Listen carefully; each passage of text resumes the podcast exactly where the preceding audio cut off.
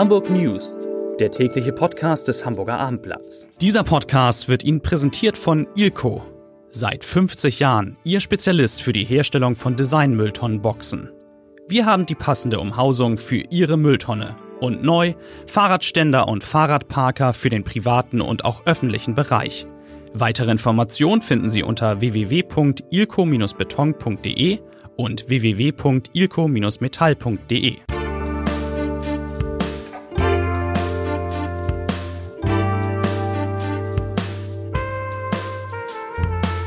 Herzlich willkommen zum täglichen, zum letzten Podcast des Hamburger Abendblatts in dieser Woche. Es geht heute um das große Sportwochenende, das Hamburg bevorsteht. Finale beim Tennis am Roten Baum, Ironman am Sonntag und natürlich der Auftakt der zweiten Fußball-Bundesliga mit dem HSV, St. Pauli und einigen sehr interessanten Wetten. Außerdem sprechen wir über Roboter, die für Hamburger Geld anlegen und über Traumschiffe. Zunächst aber wie immer drei Schnelle Nachrichten im Überblick. Nachricht Nummer eins: Die Hamburger Polizei plant demnächst eine große Kontrolle von E-Scootern. Grund, viele Fahrer halten sich nicht an die Verkehrsregeln. Nachricht Nummer zwei: Hamburgs Tourismuschef Michael Otremba hat ausdrücklich die Harley Days gegen Kritiker verteidigt. Sie gehörten genauso zu Hamburg, sagte er im großen Arbeit-Interview, wie der Schlagermove, der unbedingt weiter in der Innenstadt stattfinden soll. Und Nachricht Nummer drei. Nach dem Überfall auf eine 76 Jahre alte Frau hat, einen, hat ein Spezialeinsatzkommando der Polizei heute Morgen ein Ibis-Hotel auf St. Pauli und eine Wohnung in Hamburg-Horn gestürmt und dort zwei Tatverdächtige festgenommen. Sie sollen der Frau, dieser 76 Jahre alten Frau, die Sportschützin war, sie sollen diese Frau überfallen haben, in ihrer Wohnung gefesselt und dann dort mehrere Waffen gestohlen haben. So, viele Kollegen sind heute im Podcaststudio, viele Kollegen aus der Sportredaktion. Ich fange an mit Rainer Grünberg, der kümmert sich um den Ironman. Rainer, es gab ein bisschen leichtes Zittern, ob der Ironman am Sonntag wie geplant stattfindet, wegen der hohen Blaualgenkonzentration in der Binnenalster. Die Entscheidung? Die Entscheidung ist gefallen. Die Umweltbehörde hat keine Bedenken. Das Schwimmen kann wie geplant stattfinden in der Alster. Um 6.30 Uhr ist am Sonntagmorgen der Start für die Männer. Zwei Minuten später gehen die Frauen ins Wasser. Im vergangenen Jahr ist das Schwimmen ja ausgefallen wegen der hohen Blaualgenkonzentration in der Alster. Damals musste stattdessen ein 6 Kilometer Lauf Richtung Fernsehturm veranstaltet werden, bevor es dann auf die 183 Kilometer Radfahren ging. Und am Schluss ist nochmal zum Spaß ein kleiner, kleiner Marathon. Mar ja. Kleiner Marathon halt, ne? Was man halt so macht am Was man so Sonntag. macht am Sonntag, wenn das Wetter schön ist, ne? So statt ein Alsterspaziergang. 2500 Teilnehmer. Wow, das ist viel. Äh, die zahlen allerdings auch über 500 Euro Startgeld. Das sind natürlich alles Leute, die sich über Monate auf dieses Event vorbereitet hat. Und die gute Nachricht, die Temperaturen werden Sonntag nicht mehr so drückend schwül sein wie heute. Unter 30 Grad. Grad ne? Unter 30 Grad. Also es ist ein, ist ein Spaß einfach. Ne? Und, es, und es gibt auch, aber wegen dieser Blaualgenkonstellation haben die Ironman-Veranstalter beschlossen, was fürs nächste Jahr zu tun? Ja, nächstes Jahr wird die Veranstaltung einen Monat vorgezogen. Sie findet dann am 21. Juni bereits statt. zu dieser Zeit ist die Blaualgenkonzentration äh, in den vergangenen Jahren ungefährlich, unproblematisch gewesen. Der frühere Termin hat noch einen Vorteil, dass wahrscheinlich weit prominentere Starter in Hamburg äh, laufen werden. Zum Beispiel der mehrmalige Ironman-Weltmeister und Olympiasieger Jan Frodeno, der immer in seiner Karriere nochmal in Hamburg einen Ironman laufen möchte. Äh, Ende Juli war einmal die Zeit der Regeneration zu kurz für den äh, Ironman auf Hawaii, der Mitte Oktober stattfindet. Einen Monat vorher sollte es perfekt passen und wir werden nächstes Jahr ein weit besseres Starterfeld als dieses Jahr schon erleben. Wunderbar.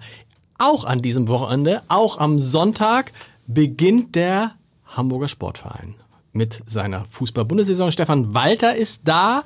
Ähm, ihr habt euch im Sport, in der Sportredaktion was Besonderes einfallen lassen zu diesem Saisonstart, nämlich was? Ja, es wird morgen im Abendblatt zehn HSV-Wetten geben und von zehn HSV-Protagonisten. Und äh, ich kann ja mal zwei vortragen. Ja. Also Marcel Jansen wettet unter anderem, dass der HSV deutscher Meister wird. Jetzt fragt man sich, was, wie soll das denn gehen? Er Im meint natürlich eine der Abteilungen, die zu dem gesamten Sportverein zählen. Ja. Sollte keiner der Abteilungen deutscher Meister werden, dann äh, lädt Marcel Jansen das Hamburger Abendblatt mit einem Team zum Training des HSV 3, also der Mannschaft, bei der Jansen auch noch kickt, nebenbei ein. Äh, das ist natürlich eine ganz nette das ist nett, ja. Abschlag zum Beispiel wettet, dass auf der Aufstiegsparty, mit der natürlich alle schon wieder rechnen, auf dem Rathausmarkt äh, äh, im Mai, das Lied Mein Hamburg liebe ich sehr gespielt wird. Das Abschlag selber singt? Das genau. Abschlag selber sinkt, genau. Das Abschlag liegt äh, ja vielleicht die neue HSV-Hymne.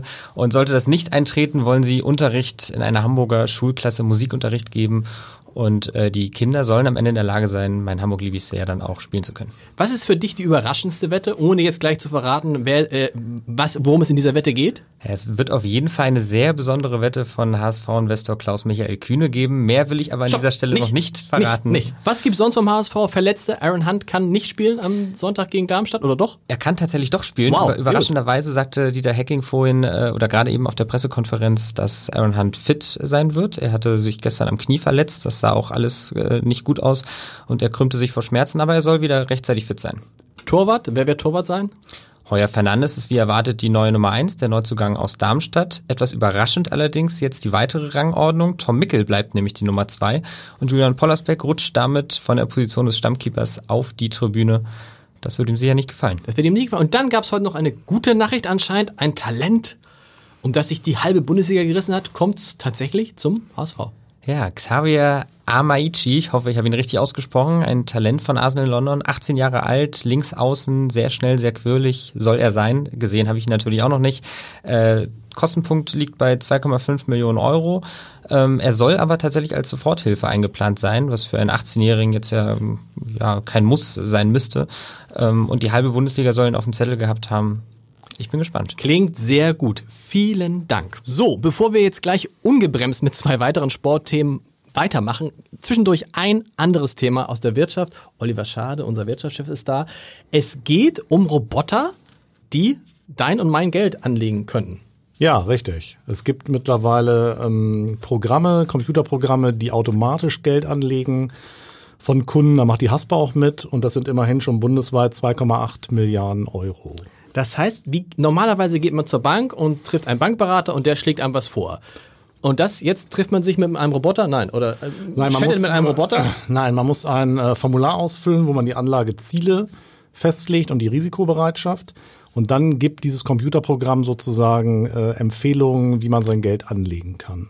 Und da sind immerhin Renditen in drei Jahren von 15 Prozent drin. Das ist super. Und äh, normalerweise, wenn man sehr, sehr viel Geld hat, und kann man zu einer Privatbank gehen, da braucht man einmal eine gewisse Summe, 500.000, eine Million. Kann man jetzt auch mit weniger Geld die, äh, die Erfahrung dieser Roboter nutzen? Ja, kann man. Ich will jetzt keine Werbung machen ja. für ein bestimmtes Institut, aber ein bekanntes Hamburger Unternehmen, sage ich mal, ohne Sparkasse zu sagen, okay.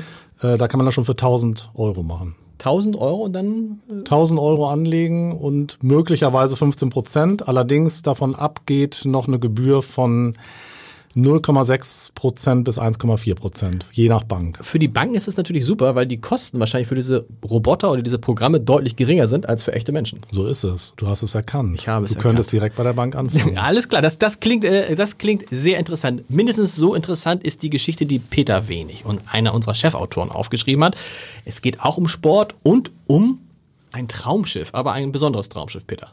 So ist es. Es geht um den Deutschlandachter. Ich konnte den ein paar Tage in Dortmund begleiten im Leistungszentrum und bin noch sehr beeindruckt, äh, unter welch unfassbaren Schindereien diese Leute ihren Traum ausleben und für wie wenig Geld. Da ist immer ein Hamburger dabei gewesen und ja. nun tritt sein Bruder in seine Fußstapfen. Das, ja. das, das war der Grund, weswegen du überhaupt nach Dortmund gefahren bist. So ne? ist es. Also das, äh, das Bittere ist in der Tat, ähm, dass äh, meine Traumschlagzeile für das Jahr 2020, Hamburger Brüderpaar holt Gold im Achter, die ist leider geplatzt, weil Erik Johannesen, der bekanntere der beiden Johannesen-Brüder 2012, Olympiasieger in London, hat es leider nicht mehr geschafft, ist aussortiert worden vom Trainerteam, ist darüber auch sehr enttäuscht, spricht darüber auch im Abendblatt warum er die Entscheidung nicht nachvollziehen kann. Aber sein deutlich jüngerer Bruder Torben hat es geschafft und der wird, wenn er jetzt sich nicht noch verletzen sollte, auf jeden Fall in Tokio in den Achter steigen. Wie viele Menschen gibt es, die in so einem deutschen Achter fahren wollten, fahren könnten und wie viel, 18 übrig dann, also wie viel bleiben auf der Strecke? Also es sind allein ähm, im Dortmunder Kader ungefähr 20 Ruderer, Spitzenruderer, die äh, dann auch im Zweier zugange sind, im Vierer, aber letztendlich hoffen alle, dass sie ins Traumschiff kommen. Aber da ist halt nur Platz für die acht und das war auch die überraschende Erkenntnis für das Magazin, für das ich auch schreiben durfte. Da erscheint die Geschichte in einer nationalen Version auch, das Olymp große Olympiamagazin erhältlich am Kiosk. Ähm, da war für mich die überraschende Erkenntnis, dass der heimliche Chef im Boot ist nicht der Schlagmann, eigentlich auch nicht der Trainer, ist der Steuermann. Der okay. gibt vor und der, der kleinste im Boot macht die ganz klar. Das ist der, Ansagen. der gar nicht rudert, ne? Das ist der, der gar nicht rudert. Der sitzt eigentlich nur da und steuert, aber in Wahrheit ist er derjenige, der massivst auf Disziplin achtet und richtig, richtig sauer werden kann, wenn einer zu spät kommt. Und das kann doch aber theoretisch, du und ich können das auch sein. Wir sind wahrscheinlich zu schwer. Wir sind zu schwer, Schwer und zu also du solltest, man sollte nicht viel mehr, also es gibt keine Gewichtsbeschränkung nach oben, aber nach unten. Und natürlich sollte man gucken, dass man in etwa in dieser 55 Kilo Range ist, um das Boot nicht noch schwerer zu machen, als es ohnehin ist. Aber du musst schon auch sportlich austrainiert sein. Er macht alle Kraftübungen mit, also der ist auch extrem fit. Und er sagt, er braucht einfach diese mentale Stärke, um am Ende nicht zu überdrehen, wenn die Mannschaft mal zurückliegt. Und das Wichtigste ist, dass vielleicht noch abschließend ein Steuermann sagt, er darf nie lügen. Er darf nicht sagen, es ist eine halbe Länge, dabei ist es eine ganze Länge. Er sagt, das würde ich einmal machen, dann kriegen es die, meine Ruderkameraden mit und wissen alles. Sehr interessant. Vom Rudern zum anderen Spitzensport. Wir schalten noch einmal in dieser Woche live zum Tennisturnier am Roten Baum. Björn Jensen ist am Telefon. Lieber Björn, letztes Mal im täglichen Podcast, bevor das Turnier zu Ende geht. Wir müssen sprechen über Alexander Zverev. Es ist heute bekannt geworden, dass nicht er sich von seinem Trainer Ivan Lendl getrennt hat, sondern umgekehrt. Das ist bekannt geworden durch eine Mitteilung aus den USA. Das ist richtig. Ähm, der Manager von Lendl hat das bestätigt. Äh, wir warten natürlich noch darauf, was Alexander Zverev dazu zu sagen hat. Der wird sich na nach seinem Match erst äußern. Aber das dürfte spannend sein, nachdem er gestern angekündigt hatte, sich äh, im August noch mit Lendl in Amerika über die Zukunft verständigen zu wollen. Du bist ja auch in Wimbledon gewesen. Du kennst dich in der Tennisszene so gut aus wie wenige deutsche Sportjournalisten. Was ist denn da, was hat denn da nicht gepasst zwischen den beiden offensichtlich? Zwischen den beiden äh, glaube ich noch nicht mal, dass, es, dass das der große Ursprung ist, sondern das Problem liegt darin, dass sich der Vater von Alexander, der ja schon der langjährige Coach seines Sohnes ist, äh, mit Ivan Lendl nicht grün ist über die Ausrichtung. Das heißt, äh, es gibt Kompetenzstreitigkeiten und wenn Familie mit reinspielt, ist es natürlich immer eine sehr schwere Konstellation. Und äh, das wird auch Herrn Lendl nicht gefallen haben. So ist es. Wir können noch nicht sagen, wie Zverev gespielt hat. Er spielt heute noch, aber wir können einen Ausblick wagen auf das Wochenende. Und erstens, gibt es noch Karten für alle Spieler am Wochenende wahrscheinlich? So ist, äh, so ist es uns bisher mitgeteilt worden, dass noch nicht ausverkauft ist, aber natürlich, äh, dass es schon doch großes Interesse gibt und man am besten sich schnell auch noch online äh, die Tickets bestellen sollte. Ich war gestern eine ganze Zeit am Baum und habe wirklich gestaunt, wie die Spieler das schaffen, bei dieser unglaublichen Hitze zu spielen. Ich hatte einen tollen Platz in einer Loge, habe den aber nicht genommen, weil es einfach zu warm äh, gewesen wäre. Auch das wird sich am Wochenende ein bisschen ändern. Es wird optimales Tenniswetter, oder? Ja, da, äh, vor allem für die Zuschauer, glaube ich, ist es schöner, wenn es ein paar Grad kühler wird. Äh, dass die Spieler selber haben ja mehrfach betont, dass es sie eigentlich nicht so stört, äh, weil sie es gewohnt sind. Sie spielen äh, bei den Australian oder bei den US Open auf Hartplatz bei deutlich höheren Temperaturen äh, auch Fünfsatzmatches. Das heißt, für die sind drei Sätze bei dem Wetter eigentlich nichts, was sie groß schockt. Aber für die Zuschauer ist es sicherlich angenehm. Kannst du schon, weil wir uns ja nicht mehr hören diese Woche, ein kleines Zwischenfazit Roten Baum unter neuer Regie ziehen? Das kann ich. Ähm, natürlich, äh, man muss sagen, dass äh, der, der Neustart durchaus gelungen ist. Äh, es gab äh, auf der Anlage Neuerungen, die gut angenommen wurden. Man sieht äh, schon erste Ansätze, wie das Stadion dann hoffentlich in der, im kommenden Jahr nach dem Umbau aussehen wird. Ähm, das Teilnehmerfeld war sehr, sehr gut. Die sportlichen Leistungen entsprechend. Wir haben immerhin alle, alle vier Topgesetzten jetzt noch im Viertelfinale gehabt und hoffen natürlich, dass sie es alle auch ins Halbfinale schaffen. Das hoffen wir auch. Vielen Dank. Und natürlich gibt es auch am Ende dieser unfassbar heißen Woche wieder den Leserbrief des Tages, so wie Sie, wie ihr das kennt. Er stammt von Dr. Ursula Augener und bezieht sich auf unseren Podcast, die digitale Sprechstunde, in der der Chefarzt der Asklepios Klinik St. Georg Eltern davor gewarnt hat, ihre Kinder mit an den Strand zu nehmen, wenn sie jünger als drei Jahre alt sind. Stichwort Sonnenbrand.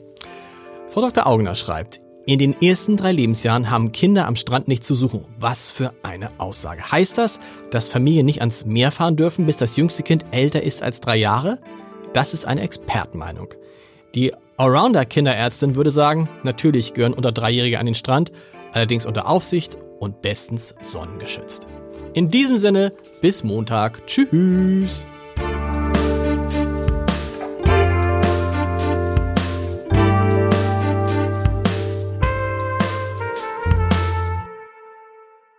Weitere Podcasts vom Hamburger Abendblatt finden Sie auf abendblatt.de slash podcast.